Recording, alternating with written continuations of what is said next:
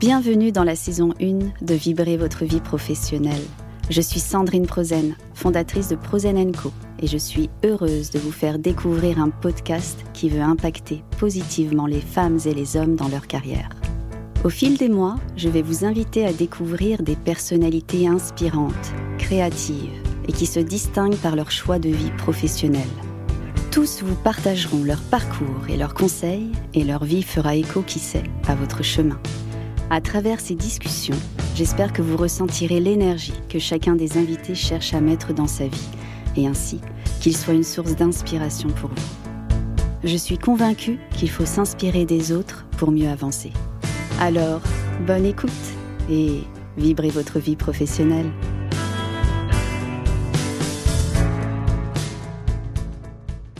Bonjour Thierry. Bonjour Sandrine. Je suis ravie de t'accueillir aujourd'hui dans ce podcast Vibrer votre vie professionnelle. C'est un plaisir. Merci.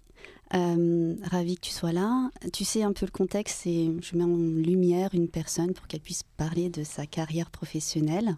Et c'est pour ça que tu es là aujourd'hui. Euh, on s'est rencontrés euh, il y a quelques années mmh. et ton parcours, ton métier m'a euh, intéressé, interpellé parce que je le connaissais un peu de loin comme ça, mais j'avais jamais vraiment eu le plaisir, en tout cas, de rencontrer une personne qui excelle dans ce métier-là. Merci. Euh, tu as plusieurs talents et de compétences pour ce métier. Donc avant que je te présente à tous les auditeurs, euh, je vais en parler.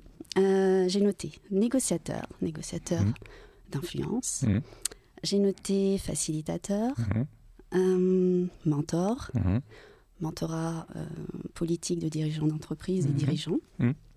J'ai noté euh, chroniqueur, j'ai noté enseignant, Mhm. Ah, j'ai noté conférencier, Mhm. euh, auteur Mhm. aussi. Trois livres, je crois, à ton actif. Donc beaucoup, beaucoup de compétences et de choses que tu as faites dans ton parcours.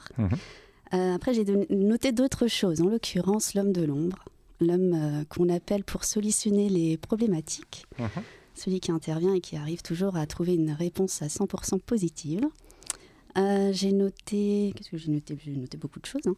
Euh, l'homme en mouvement, avec beaucoup de projets toujours à son actif, qui se challenge beaucoup aussi, qui challenge les autres quelquefois aussi, euh, qui écoute ses émotions, et aussi un passionné de la musique. Pour te résumer. Ça me fait drôle de voir cette image. Bon, je suis l'homme parfait, quoi, en fait. hein. oui, voilà, c'est Voilà, ça. bon, on en reste là. Voilà. Merci pour Et l'interview. bon, bah, c'est fini. C'est fini, merci beaucoup. Non, non, non, attends, on va lancer officiellement le podcast. Donc, je te présente. Oui. Donc, tu es Thierry Krief, fondateur de Thierry Krief Consulting, Yes, donc spécialisé dans le mentoring politique de dirigeants, yes. fondateur de Nego Co, qui Mhm. est spécialisé dans toutes les formes de négociation que peuvent entreprendre les cas dirigeants. Oui. Et aussi investisseur, parce que ça, j'en ai pas parlé, mais on peut le dire, dans certaines startups, Mm. euh, certaines entreprises, on peut Mm. les mentionner, euh, Book My Beach par exemple. Mhm. Euh, J'avais vraiment envie que tu partages ton parcours passionnant de voilà de négociateur, de enfin tout ton parcours en fait, euh, ce qui t'a amené à choisir ce métier, à être l'homme que tu es. Et je voulais justement que tu puisses impacter tous les auditeurs, euh, voilà, par ton parcours et leur donner envie, soit de faire ce métier, soit euh, ben, de, faire autre chose, de rebondir, d'avoir vraiment une autre peut-être vocation à leur actif ou de mieux performer en entreprise. Mhm. Voilà. Alors qui es-tu? C'est la question. Oui. Elle est assez Comment es-tu arrivé euh, aujourd'hui à, à- bah, faire ce métier? Euh, je pense que c'est une passion, passion pour les sciences humaines et les sciences du comportement. En fait, très jeune, je me suis intéressé à, à l'influence des individus, comment on pouvait euh, influencer des décisions. Donc j'ai beaucoup lu euh, sur la psychologie des comportements, sur la sociologie des organisations, sur euh, euh, l'analyse transactionnelle, sur la programmation dans le linguistique, etc., etc. Et en fait, je me suis rendu compte que un homme était, un homme et une femme, était un individu dans un environnement, et cet environnement était mouvant. Et en fait, je me suis, j'ai fini par penser que quelque part, tout le monde pouvait être influencé. Et progressivement, un peu malgré moi, ben, j'en ai fait un métier. Alors l'influence euh, est un terme très négatif dans le langage français. Il ne l'est absolument pas dans le langage anglo-saxon. L'influence, c'est juste ben, qu'est-ce qu'on va dire à la personne pour finalement l'amener à considérer que ce qui est bien pour elle est bien pour nous aussi. Donc c'est ça. Donc finalement la personne y gagne à la fin. Simplement elle n'avait pas vu le problème avec le prisme qu'elle avait initialement. Et finalement elle est contente et je suis content. Voilà mon métier. C'est une passion, une. Euh, mais j'ai fait ça en parallèle de mes études, hein, parce que je suis financier à la base. Après, j'ai fait un MBA. Après, j'ai fait des études de droit. Donc, j'ai des ah études très, très, très cartésiennes, très, très business, entreprise, etc. Ce qui me permet d'avoir aussi une très bonne connaissance de tous les problèmes des entreprises. Mais le petit plus qui fait que j'ai réussi mes missions, c'est ce côté euh, compréhension du, des individus et compréhension du mode de fonctionnement des individus. Donc tu as un parcours euh, quand même assez euh, riche. Tu as changé, donc tu étais en entreprise et après tu as lancé donc ton activité. Mhm. C'était quoi le moteur finalement? De, de, lancer en fait ton activité avec vraiment bah, ton essence pure de ce que tu la négociation d'influence ok certes au sens large mais le moteur déjà c'était un besoin de m'occuper de mes propres enfants ah passer du temps avec mes enfants et d'avoir un véritable équilibre entre une vie privée et une vie euh, professionnelle. Alors maintenant, ça paraît banal de le dire, mais je parle de choses qui se sont réalisées il y a 20 ans. 20 ans, on n'était pas du tout sur ces schémas de réflexion. Le moteur, c'est aussi que j'avais besoin d'apporter quelque chose aux gens, dans le sens, je suis aujourd'hui un solutionneur. C'est-à-dire, mon négociateur, la négociation, c'est un outil. Mon métier, c'est solutionneur. C'est-à-dire, j'ai une capacité à comprendre là où il y a des problèmes, et à mettre en place des solutions qui respectent les individus. Donc euh, plutôt que d'amener les individus sur des conflits, sur des procès, moi j'amène les individus sur les solutions par le dialogue. Et j'avais vraiment envie de d'en faire mon métier. C'est bon, je vais pas rentrer dans la construction de mon métier, mais ça s'est fait un peu par hasard. Et à force qu'on me dise que j'avais ce talent, j'ai dit bah finalement euh, pourquoi pas. Et aujourd'hui, ça devient les entreprises quoi. Oh, mais non, c'est vrai. Euh, beaucoup, mm. beaucoup de personnes ne franchissent pas forcément le cap parce que voilà, on, veut créer sa structure parce que euh, on veut un peu plus d'indépendance, euh, s'occuper un peu plus de sa famille, avoir une mhm. relation plus équilibrée, on va dire, entre le professionnel et voilà sa vie privée. Mhm. D'autres restent en entreprise et n'ont pas forcément quelquefois aussi ce confort-là, parce qu'on est dans des timings très serrés. On commence le matin, on finit le soir, on a les réunions, la réunionnite aiguë comme on peut appeler mhm. souvent. Et donc ce confort, on l'a pas forcément. Et toi en plus, tu as franchi le cap d'aller vers une de tes passions, en tout cas un talent que tu as identifié. Tu vois c'est quand même. Euh, ouais, on peut résumer ça comme ça. Fondamentalement, les choses ne sont pas aussi euh, fluides. Il y a des rencontres, il y a des essais, il y a des erreurs, il y a des progrès, il y a des, euh, il y a des réussites, il y a des échecs. Et puis doucement, doucement, il y a une construction. Je pense qu'il m'a bien fallu sept ans pour mettre en place un projet de vie qui me corresponde tant en termes de développement professionnel un jour, j'ai un client qui m'a dit euh, que j'ai une, euh, une proposition de valeur qui n'existe nulle part dans ma capacité à solutionner. Et ben, en fait, je suis un peu comme M. Jourdain qui fait de la prose. Quoi. Pour moi, ça devenait naturel. Hein. Euh, donc ça a mis du temps. voilà. Alors. Mais merci pour le compliment. Bah, c'est vrai, il faut mettre les mots là où il faut les mettre, c'est comme ça. Euh, donc tu as fait énormément de formations, comme tu as dit, tu t'es intéressé à beaucoup de choses comme l'analyse transactionnelle. Euh, euh, qu'est-ce qui aujourd'hui te... Donc tu as parlé de j'avais envie de me sentir utile et d'aider les autres quelque part. Ouais, j'aime pas le terme de me sentir utile. En fait, j'avais envie de. En fait, malheureusement, il y a beaucoup trop de conflits. Mhm. Le réflexe euh, traditionnel, c'est les procès, c'est les bagarres, et en fait, euh, je, pense avoir euh, ce savoir-faire, certains appellent ça un talent, moi je vais appeler ça un savoir-faire, qui consiste à identifier les nœuds, à comprendre que le problème, en fait, il est là. Mhm. Et souvent, c'est des problèmes de non-écoute et de non-compréhension des individus qu'on a en face. Donc, oui.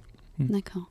Est-ce que tu penses que finalement, le fait d'identifier, par exemple, les nœuds, comme tu dis, il faut avoir une certaine capacité euh, particulière, euh, personnelle pour ça. Est-ce que tout le monde peut le faire? Question euh, qui sort du. non, non, j'entends, j'entends la question. en fait, ça serait y répondre, ça serait avoir mon propre miroir pour me dire regarde comme je suis beau. je sais pas. Je me pose pas la question, je sais pas. Mhm. Euh, je vois mes collaborateurs euh, me disent Thierry, tu as un talent et même si tu me transfères ton savoir-faire, je pourrais pas le faire, mais ça, je peux pas moi en parler. Euh, je pense que c'est de l'écoute, je pense que c'est. euh, Est-ce qu'il y a une forme d'intuition aussi qui rentre dans.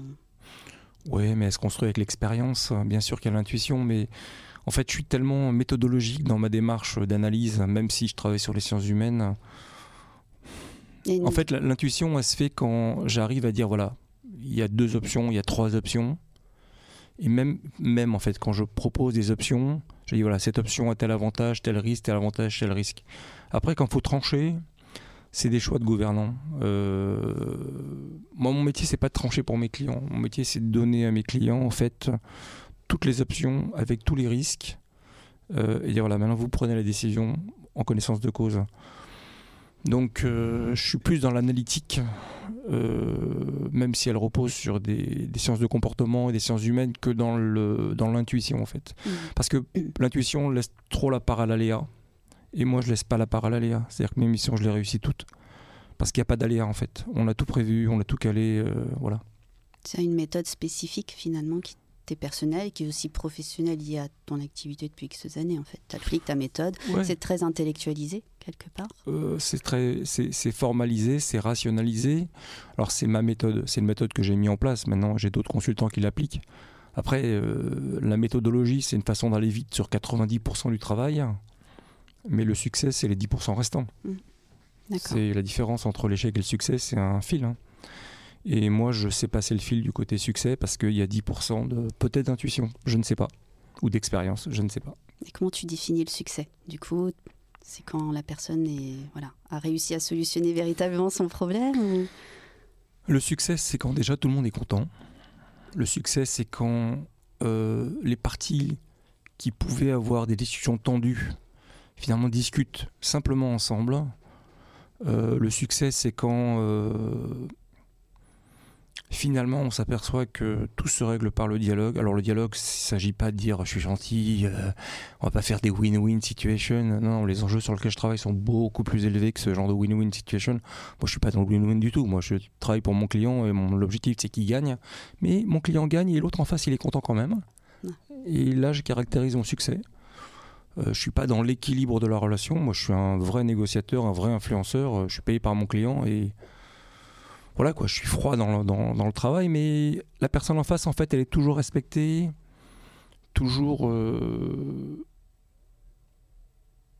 Enfin, je- je- y a vraiment, je pense que le succès, c'est d'avoir gagné en ayant respecté les humains. Je pense que c'est ça le succès.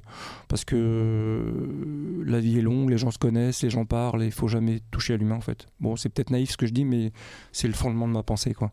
Donc, euh, on peut être très très dur euh, en ego, très très dur en influence, en respectant les gens. Hmm. Sans que ça entache forcément une relation. Sans que ça attache une relation, sans que ça fasse mal à l'adversaire. Parce qu'en négociation, on peut aller très loin. hein. En négociation d'influence, on peut vraiment faire mal à l'adversaire. Euh, mais voilà, faut le respect. Faut le respect. Hmm. De toute façon, tout bon négociateur dira il faut le respect. Par contre, celui qui dit win-win, euh, c'est pas un bon négociateur. Pourquoi Ah, je voulais pas rentrer sur ce Ça sujet. y est, c'est Ça y est, j'ai ouvert la porte. Ça y est, j'ai ouvert la porte. Donc, ouais. Non, parce que euh, moi, je cherche pas pour mes clients une solution gagnant-gagnant. Je cherche une solution gagnant pour mes clients. Hmm. Et si la personne en fin de signe, bah, quelque part, c'est peut-être gagnant pour lui, mais ça m'est égal. En fait, si mon client a tous les rapports de force, euh, bah, il prend tout, il prend tout. hein. Je vais vous donner un exemple. Si vous êtes, vous êtes salarié, vous êtes débauché d'une boîte, euh, bah, vous avez un méga rapport de force. Si vous êtes au chômage depuis 3 ans et vous n'avez plus d'allocation chômage, vous n'avez pas de rapport de force. Mm. L'entreprise va pas forcément euh, faire des manières en disant non, mais tu comprends, il est sympa. Bon, bah, c'est. Hmm. La négociation, c'est un sport froid. hein. Et l'influence, c'est un sport froid aussi. Quoi, hein. Waouh, Mais on met, de, on met de l'enrobage chaud, on met un peu de chaleur humaine, mais en fait, on est très froid. d'accord. Je vous faut, faut pas que je Ouais, fasse alors- peur. hein. Non, mais c'est intéressant, donc très froid, donc on coupe un peu euh, complètement les émotions. Non, on les coupe pas, on les utilise. Ah, Euh, en fait, déjà, on voit ce qui est l'émotion nécessaire. Enfin, je vais pas dire, pas dire d'émotion, je vais dire l'affect. C'est pas tout à fait pareil. hein. D'accord. Euh, j'ai besoin de segmenter l'affect qui m'est utile et l'affect qui ne m'est pas utile. Et j'ai besoin aussi d'identifier euh, chez mon interlocuteur, alors mon interlocuteur, ça veut dire euh, en l'occurrence l'interface de mon client, euh, ses points de sensibilité sur son affect. Parce que vous avez des, En fait, ça dépend de l'approche de la personne en face. La personne en face peut vous faire non, mais s'il te plaît, j'ai été sympa avec toi, tu peux me faire ça. Ça, faut faire attention, ces approches de type paternaliste. Ou alors il y a des approches très agressives. Non, mais si tu me fais ça, tu verras, on va aller au procès, je vais détruire ta réputation, tu n'auras pas de commande. En fait, faut juste. euh, tout ça, c'est des mots. Mm. faut juste, c'est des mots. Et mon métier consiste à passer à travers les mots, qu'est-ce qu'il y a derrière. Et à partir de là, je peux influencer. Quoi. Donc, euh, Waouh. Donc 20 ans. arrêtez de me dire voilà, Wow. parce que. Non, mais j'ai fait toujours roi dans tous les Ah, podcasts. ah, très et dans bien, très toutes bien, les très bien. personnes Bon, bah, bon, alors, alors dites-moi waouh. Bon, Euh, waouh. non, mais c'est vrai, waouh. Euh, donc 20 ans, 20 ans à faire ça. Ouais, 20 ans à faire ça, j'ai progressé. hein. Au début, euh, je faisais ça malgré moi. Après, euh, au fur et à mesure de mon succès, mon succès j'ai pris conscience d'une certaine euh, forme de compétence qui était ce jeu d'influence. Euh, les gens confondent souvent dans la négoci- le problème de la né- du terme négociation, c'est qu'il est vulgaire en France. Je parle bien en France. Ah. La négociation, c'est souvent confondu avec du marchandage. C'est-à-dire, allez, tu fais une proposition à 100, comme ça, lui va dire 50 et on va couper la poire en deux à euh, 70. C'est pas de la négociation du tout. D'accord. La négociation, c'est comment je vais agir de façon directe, indirecte, euh, avant, etc., auprès de mon interlocuteur. Pour qu'au moment où j'ai à parler, alors si on parle d'argent, on peut négocier tout, hein, où j'ai à parler d'argent, en fait, c'est lui qui me fasse une proposition et que ses propositions soient très bonnes. La négociation, ça se joue avant. C'est pour ça qu'on parle de négociation d'influence. J'influence la décision. Et en tant que négociateur, je ne donne jamais de prix. Jamais. Jamais. En fait, je mets la personne en face dans une position où c'est finalement elle qui me donne le prix et moi je vais construire sur son prix. D'accord. Donc tu attends vraiment le, le dernier moment, tu attends que la personne. En fait, j'attends pas. En fait, je la pousse à donner un prix.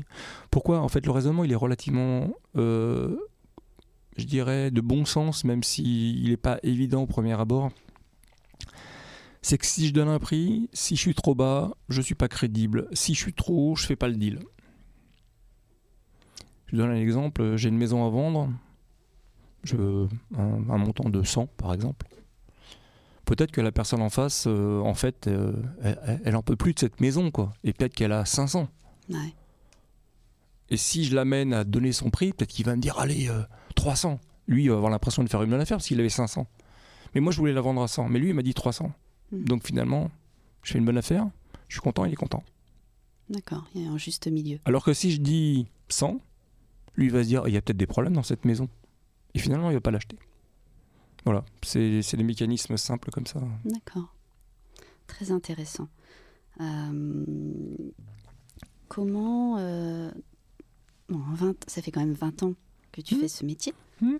20 ans, donc c'est un cabinet de conseil. Tu t'es entouré Mhm. aussi. Je Mhm. pense que tu ne fais pas euh, tout tout seul. Ah non, non, pas du tout. Comment justement euh, tu euh, bah, tu t'entoures? C'est un sujet. Tu choisis. euh, alors il y a les projets, il y a les personnes. euh, tu fais euh, appel à justement tout ton intellect, parce que tu es quand même un intellectuel, on peut le dire, Un cérébral plutôt. cérébral. Euh, Est-ce que tu finalement tu restes toujours très pragmatique sur tes choix ou tu euh, fais quand même appel à un peu d'affect dans le sens où bah, quand tu rencontres une personne et que tu as envie de travailler avec elle sur un projet, euh, tu te dis bon bah tiens, il n'y a pas que ses compétences techniques qui vont aller, il y a aussi le reste. euh, voilà. Comment tu euh, Alors, euh, si tu fais référence à ce que j'ai dit tout à l'heure, je parlais du processus de négociation. hein. Je sais. Euh, après, dans, dans- dans les personnes avec lesquelles je, avec, euh, enfin, desquelles je m'entoure, Mhm. moi j'ai un vrai souci, c'est que mon intuition est toujours mauvaise.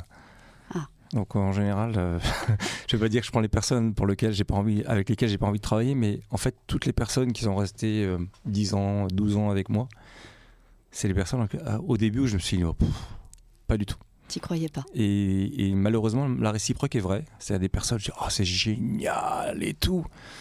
Bah finalement, ça n'a pas marché. Et malgré le temps qui passe, euh, je peux dire, enfin, je ne sais pas pourquoi, et je peux sûrement dire que je n'ai aucune intuition en matière de recrutement. Aucune.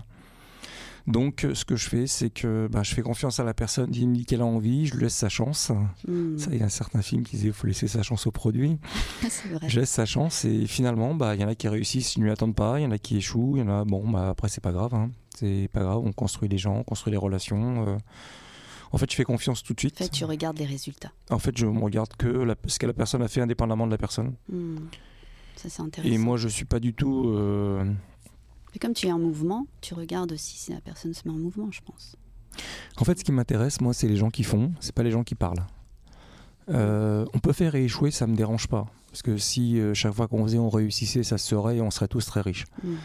Moi, la personne qui fait, qui bosse, qui essaye, qui tient, j'ai une idée, elle marche pas, c'est pas grave. Moi, j'ai 50 idées à la minute, il y en a 49 qui marchent pas. Euh, Peut-être Ah un bon peu plus, 49 et demi qui marchent pas sur une minute. ouais. Euh, c'est pas grave, pas grave. Le principal, c'est que les personnes elles fassent. Et puis dans tout ce qu'on fait, ben il y a des choses qui marchent. Voilà. Et le principal il est là. Et le principal à la fin de l'année, quand on fait les comptes, on dit bon bah ça, ça a marché, ça a marché. Bon, ça, le reste, ça n'a pas marché, c'est pas très grave. C'est-à-dire, je n'ai pas la notion de d'échec, j'ai pas la notion de réussite, j'ai pas la notion. J'ai la notion de il faut qu'on avance et puis on voit ce qui se passe quoi. Hmm. Constructeur, un peu bâtisseur et, euh, et je dirais euh, flexible parce que, parce que tu, tu laisses finalement les personnes faire, tu regardes si elles font. Puis surtout, tu regardes, euh, ok, ce qui a marché, ce qui n'a pas marché, et tu restes quand même flexible. Moi, je sais pas si le terme flexible est juste. Je fais confiance tout de suite. D'accord. Euh, je donne du temps à la personne. Si ça ne va pas, je la mentor. Mhm. Et après vient le chemin. Soit elle a réussi, et puis, enfin, elle a réussi, euh, elle est dans la dynamique du mouvement qu'on a mis en place chez nous. Soit elle n'a pas réussi parce qu'elle n'est pas dans la mi- dynamique du mouvement qu'on a mis en place chez nous. Il vaut mieux s'arrêter. C'est pas la peine de perdre du temps ni pour la personne ni pour moi. Voilà, c'est tout. J'ai- besoin, je suis un entrepreneur, je suis un entrepreneur, j'aime que les choses avancent, j'aime que. Voilà. Et donc j'ai besoin que les personnes soient dans cet état d'esprit, c'est tout. Tu as dit euh, mentor. Euh, moi, j'aime bien ce mot. Bon, non. voilà. Et euh, dans ton métier, justement, euh, tu, y prends plaisir.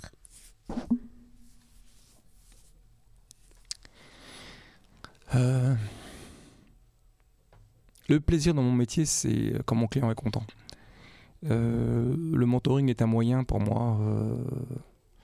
Euh, Puis les clients qui m'appellent sont dans des situations difficiles, ils ont les contrats difficiles qu'ils n'arrivent pas à signer, ils ont les situations difficiles, Situation aussi politique en interne. politiques en interne, parce que euh, très haut niveau des organisations, c'est que la politique. Toutes les personnes sont intelligentes, toutes Mhm. toutes, quel que soit leur niveau d'études. Euh, et en fait, euh, on s'aperçoit que les... à haut niveau, l'entreprise n'est qu'un jeu politique. Mhm. Euh, parce que les gens sont intelligents, les gens sont compétents. euh, c'est rare de se séparer à haut niveau d'une personne parce qu'elle n'est pas compétente. C'est très rare. Mais Par tu contre- prends plaisir.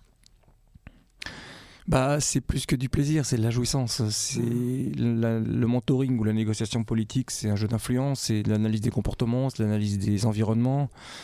C'est comment jouer à plusieurs bandes pour atteindre l'objectif de mon client. C'est euh, c'est un client qui est content. Mm. Il- je transforme une situation de tension en une situation de. Alors, je ne vais pas dire de sérénité, mais en autoroute. D'un coup, j'ouvre Oui. des perspectives, j'ouvre des voies et c'est facile. Tu ouvres le chemin. Ouais, le des chemins. clarifies. Tu Je clarifie, je mon- bien sûr, bien sûr.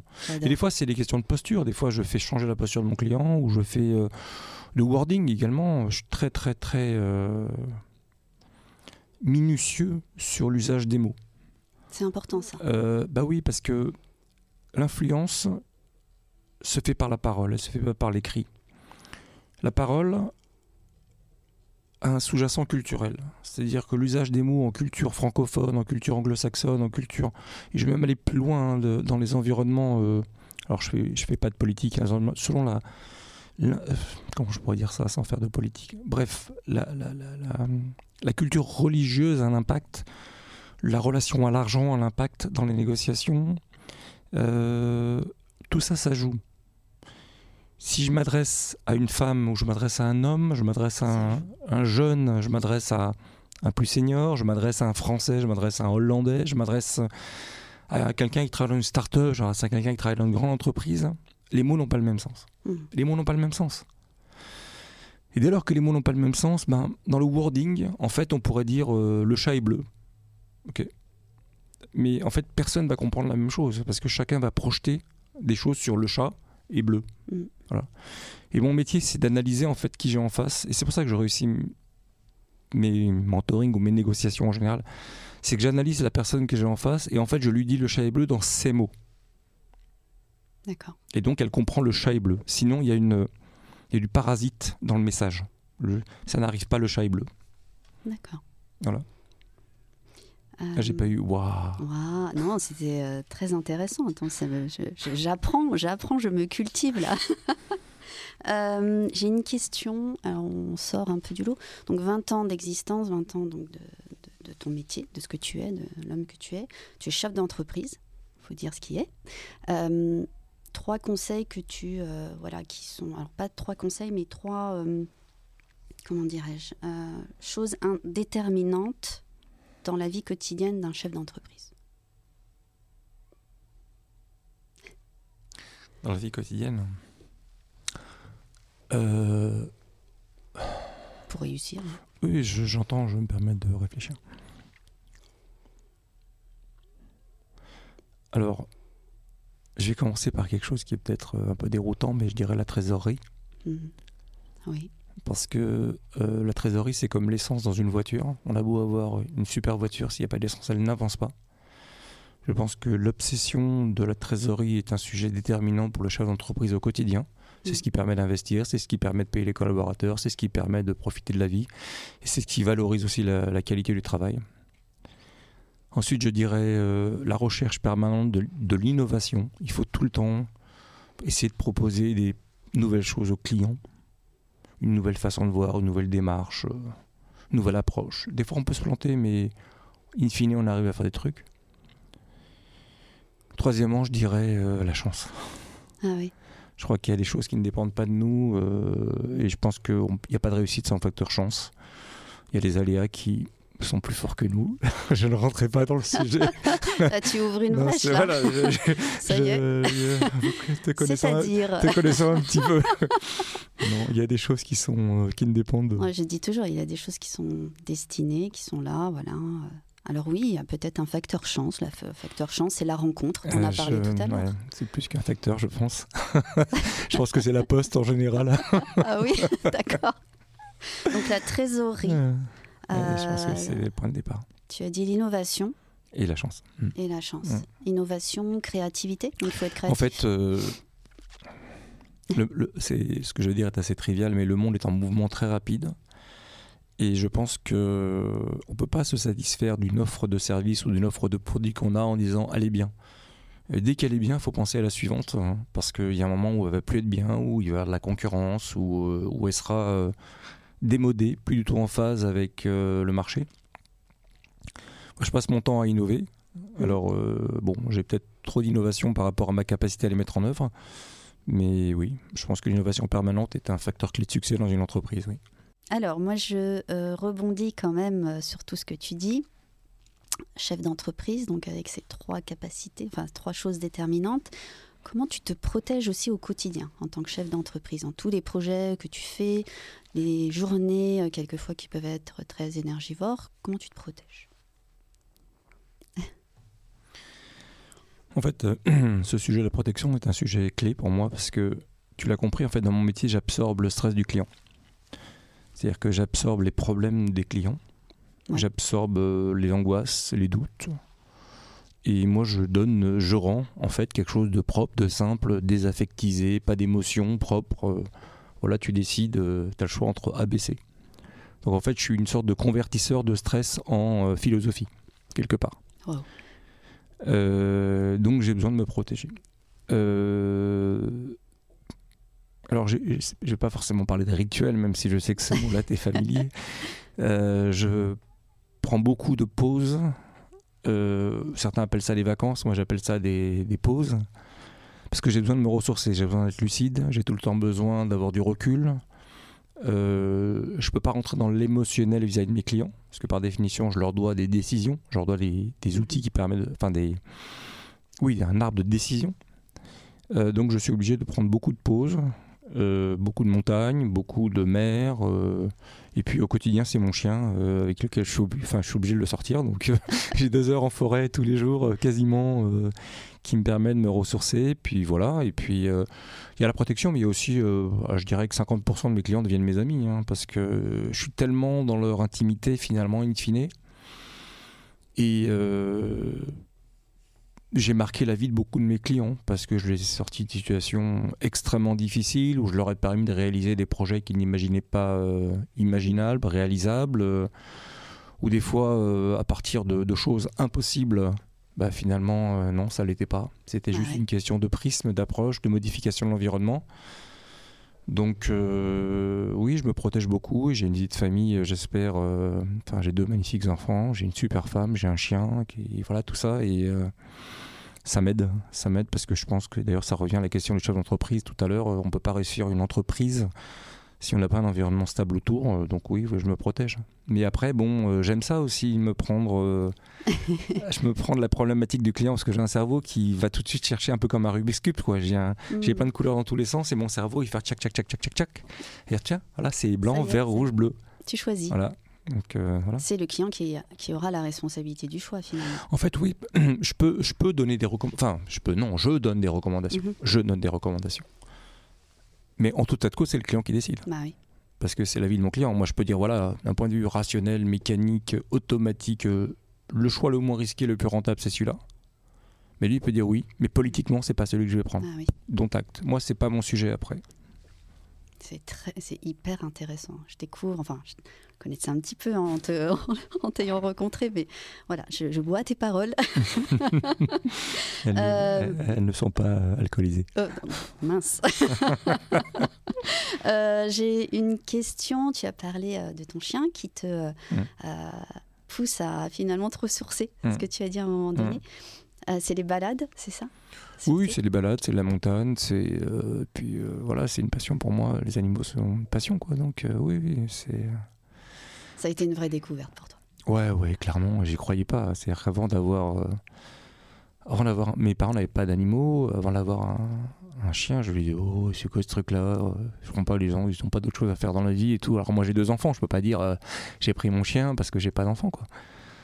Et, euh, et ça a été euh, ça a été magique quoi. pour moi ça a été euh, un autre amour c'est on- je trouve qu'on est on est merveilleux en tant qu'être humain parce qu'on peut aimer une femme ou un homme hein. enfin c'est- bref on peut aimer ses enfants on peut aimer ses amis on peut aimer ses parents mais on peut aussi aimer les animaux et ce qui est merveilleux c'est que c'est pas le même amour à chaque fois Ouais. et oui, ça a été une passion, une révélation, une. je pense que je n'imaginais pas une seule seconde tout ce qu'il m'apporte et tout ce qu'il me donne et tout ce qu'il me rend. Ouais, on, va s'arrêter là pour mon beau. chien parce que. Oh, j'adore, c'est beau, c'est beau, c'est beau.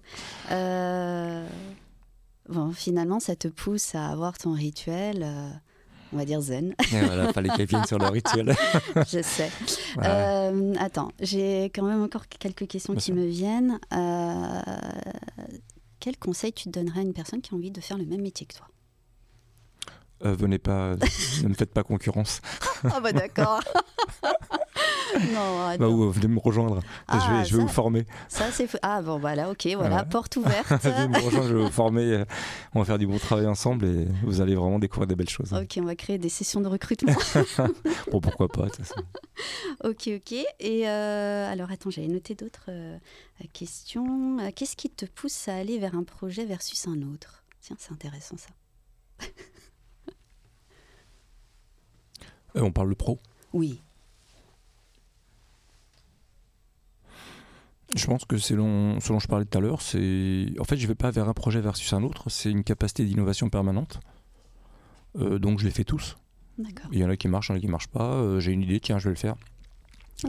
En fait, je me donne pas de, de fausses limites sur les, sur les projets qui peuvent paraître impossibles. C'est-à-dire qu'il n'y a, rien d'impossible pour moi. C'est une question de moyens. C'est ok, bon bah j'ai envie de faire ça. Est-ce que c'est possible Enfin, de quoi j'ai besoin? D'accord. Bah j'ai besoin de ça, ça, ça. Euh, et qu'est-ce qui m'en empêche? Bah rien. Parce qu'en fait, on s'aperçoit que beaucoup de gens ont des barrages. Oui, non, c'est impossible. Ah non, ah si j'avais. Non, non, mais il y a rien. Il y a rien qui empêche quoi que ce soit, euh, fait quiconque de faire quoi que ce soit. C'est une question de temps. Mhm. Ok, c'est pas grave, on a du temps. C'est une question d'argent. bah ça s'emprunte, ça, voilà. C'est, il y a rien. Donc euh, Donc ça se construit. en oui, ça se construit, mais surtout, euh, moi j'ai un, j'ai une- un vrai, euh, une vraie structure philosophique, c'est que, pardon d'être naïf, rien n'est impossible. C'est que le visuel de l'impossible est une fausse excuse pour celui qui ne veut pas y aller. C'est juste une question de, bah, de quoi j'ai besoin et qu'est-ce qui m'en empêche. Et quand on répond à ces deux questions, de quoi j'ai besoin qu'est-ce qui m'en empêche, en fait, on s'aperçoit que tout est possible. Donc, euh, Waouh. Bon, Il y, a Ah. plein- il y a beaucoup de pépites dans, dans ce podcast, je tiens à dire. Je note celle-là. note, note. Je note. Euh, waouh. Euh, bon, il y avait deux questions. Dans tous ces projets et dynamiques professionnelles, accordes-tu une part importante à ta vie privée? Tu en as On y a un parlé. peu répondu, oui. Voilà. Et euh, tes projets sur 2023 euh, C'est secret. D'accord. Ok, bon, alors, on va passer à la minute vibration pro et zen. Wow. Attention, c'est parti. Tu connais le principe, oui. Non. Non? Mais non, c'est des questions qui fusent et tu dois Ah bon, répondre. Ah, très bien, ok. D'accord? Tu es prêt? Yes. Alors, si tu devais mettre en avant une de tes qualités pro, aujourd'hui, ici et maintenant, quelle serait-elle? Facilitateur. Oh, Je prends. Si tu devais mettre en avant ton côté zen ou rituel zen en un mot, que dirais-tu? Little Buddha. Alors là, je suis surprise, mais je Bah, prends. en fait, c'est comme ça qu'un jour, un client m'a appelé dans une négociation horriblement difficile, avec une tension extrême, avec des enjeux phénoménaux. En fait, on a résolu euh, la situation de façon incroyable. Il m'a dit Little Buddha. Waouh, je prends. Alors, quel animal es-tu? Un chien, c'est fidèle, c'est loyal, c'est c'est généreux. euh, un chien, forcément. Oh. Si tu devais organiser un dîner avec cinq personnes qui te fascinent et qui ne sont plus de ce monde, par contre, hein, Cinq personnes. quelles seraient-elles? Plus de ce monde. hein.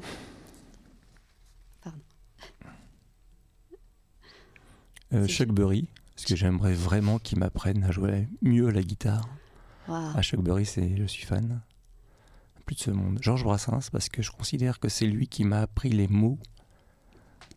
Euh, ça, c'est pour les par- la partie musique. Mhm. Donc ça fait deux. Alors, il y a une femme qui m'a toujours fasciné, euh, ça, peut- ça va pouvoir surprendre beaucoup de gens, c'est Golda Meir. Parce que je pense que c'était une femme à une époque d'homme qui s'est battue contre des montagnes. Euh, cette femme m'a fasciné. Il me fascine encore d'ailleurs. Euh, sur le plan plus, plus philosophique, euh, Spinoza, j'adorerais, malheureusement il est mort trop jeune, mais j'adorerais, j'aurais adoré avoir une discussion avec lui. Sa vision me fascine. Et sûrement Platon ou Socrate euh, pour la rhétorique. euh, Ah, ouais, sûrement, oui, sûrement. ah, Ouais, ça doit faire 5. intéressant. il, y en a, il y en a plein d'autres encore, hein, mais bon. Ah, la soirée. Moi, tu Mhm. peux venir Bah, si tu me les amènes autour de la table. euh, D'accord. ouais. Oh, C'est possible. je pense qu'il n'y a pas que toi qui serais intéressé quand même. hein. Euh, et je note aussi la musique. hein. On n'en a pas parlé, mais c'est vrai que c'est un une de tes passions. faut le dire. C'est Bon. ma vie intime, ça. Ah, d'accord. bon, euh, ton rituel matinal pro et zen en trois, en trois étapes. Embrasser ma femme, boire un café, embrasser mon chien. Trois étapes, c'est bon. Oh, ouais, c'est bon. Ok, c'est pris. Attends, alors plutôt bateau à moteur ou à voile? Les deux. Ah, ok. D'accord. Attention, alors celle-ci, j'attends la réponse. Euh, pour une réflexion particulière, que choisirais-tu? Le sens logique, l'émotion du moment ou la télépathie?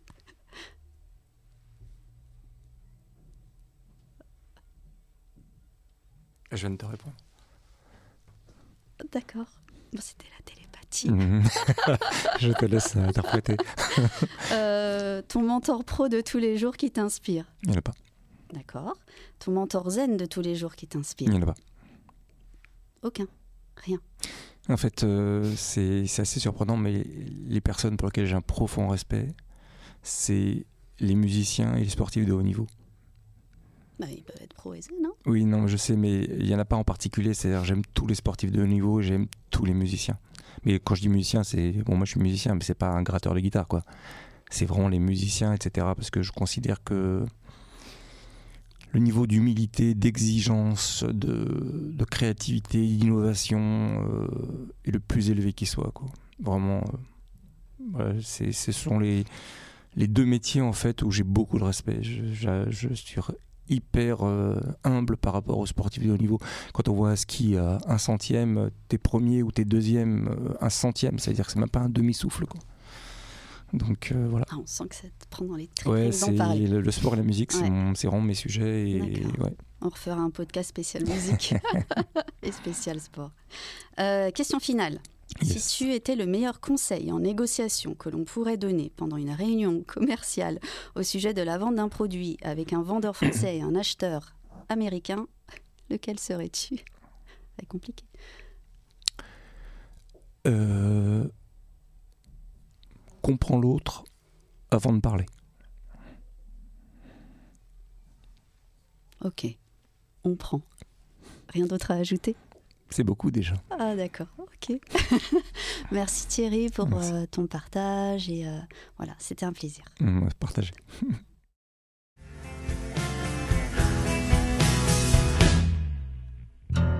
Un grand merci pour votre attention et j'espère que cet épisode vous a inspiré. Pour en savoir plus sur mes accompagnements, rendez-vous sur mon site internet frozenenco.com et contactez-moi sur mes réseaux. À bientôt.